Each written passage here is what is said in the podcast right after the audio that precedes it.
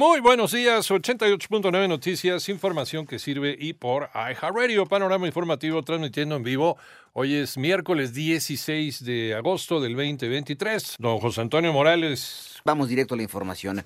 El gobernador de Veracruz, eh, Cuitláhuac García, informó que en varios municipios se reforzará la seguridad con el apoyo de la Guardia Nacional, la Secretaría de la Defensa Nacional y de la Secretaría de Marina. La implementación de este operativo se da tras el hallazgo de al menos 13 cuerpos dentro de refrigeradores en dos casas de seguridad que encontraron en Poza Rica. Por otro lado, Xochitl Galvez, Beatriz Paredes y Santiago Krill avanzaron hacia, hacia la siguiente etapa del proceso para elegir al que será el candidato del Frente Amplio por México en las elecciones presidenciales de 2024.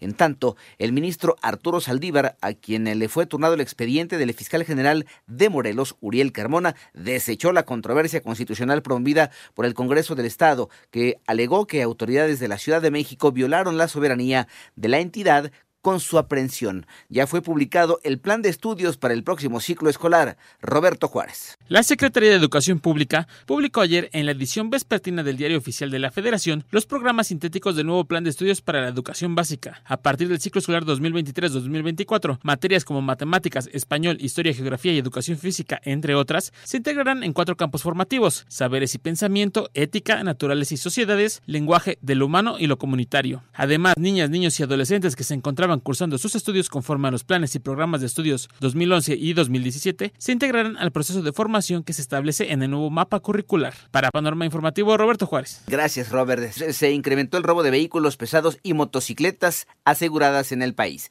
María Inés Camacho. La directora general de AMIS, Normalicia Rosas, informó que en los últimos 12 meses 61.048 vehículos asegurados fueron robados. Esto es 167 unidades por día en el último año. Vemos que el 55.6% del robo de vehículos, pues fue cuando la persona se encontraba presente y la gran mayoría, pues el vehículo estaba siendo utilizado. Destacó también que el robo de unidades pesadas, así como de motocicletas, sigue creciendo. Pues estamos viendo que comparado contra el año pasado, equipo pesado y motocicletas tuvieron un repunte de 26.21% y 18.13% respectivamente. 88.9 Noticias, María Inés Camacho Romero. Vámonos con información internacional.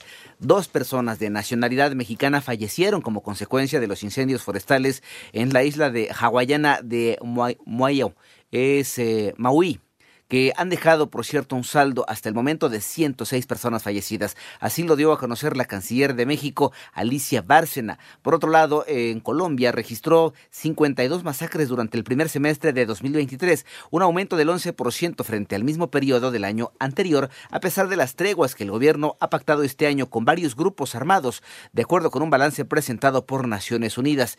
En tanto, un estudio topográfico elaborado conjuntamente por los gobiernos de México y los Estados Unidos que la mayor parte de la barrera flotante de boyas instaladas por Texas sobre el cauce del río Bravo para contener migrantes está colocada sobre territorio mexicano. Además, el ministro de Minas y Energía de Brasil, Alexandre Silveira, aseguró que pedirá a la policía una investigación para determinar si hubo acción humana detrás de un apagón eléctrico que afectó a 25 estados del país y el Distrito Federal brasileño. Panorama informativo.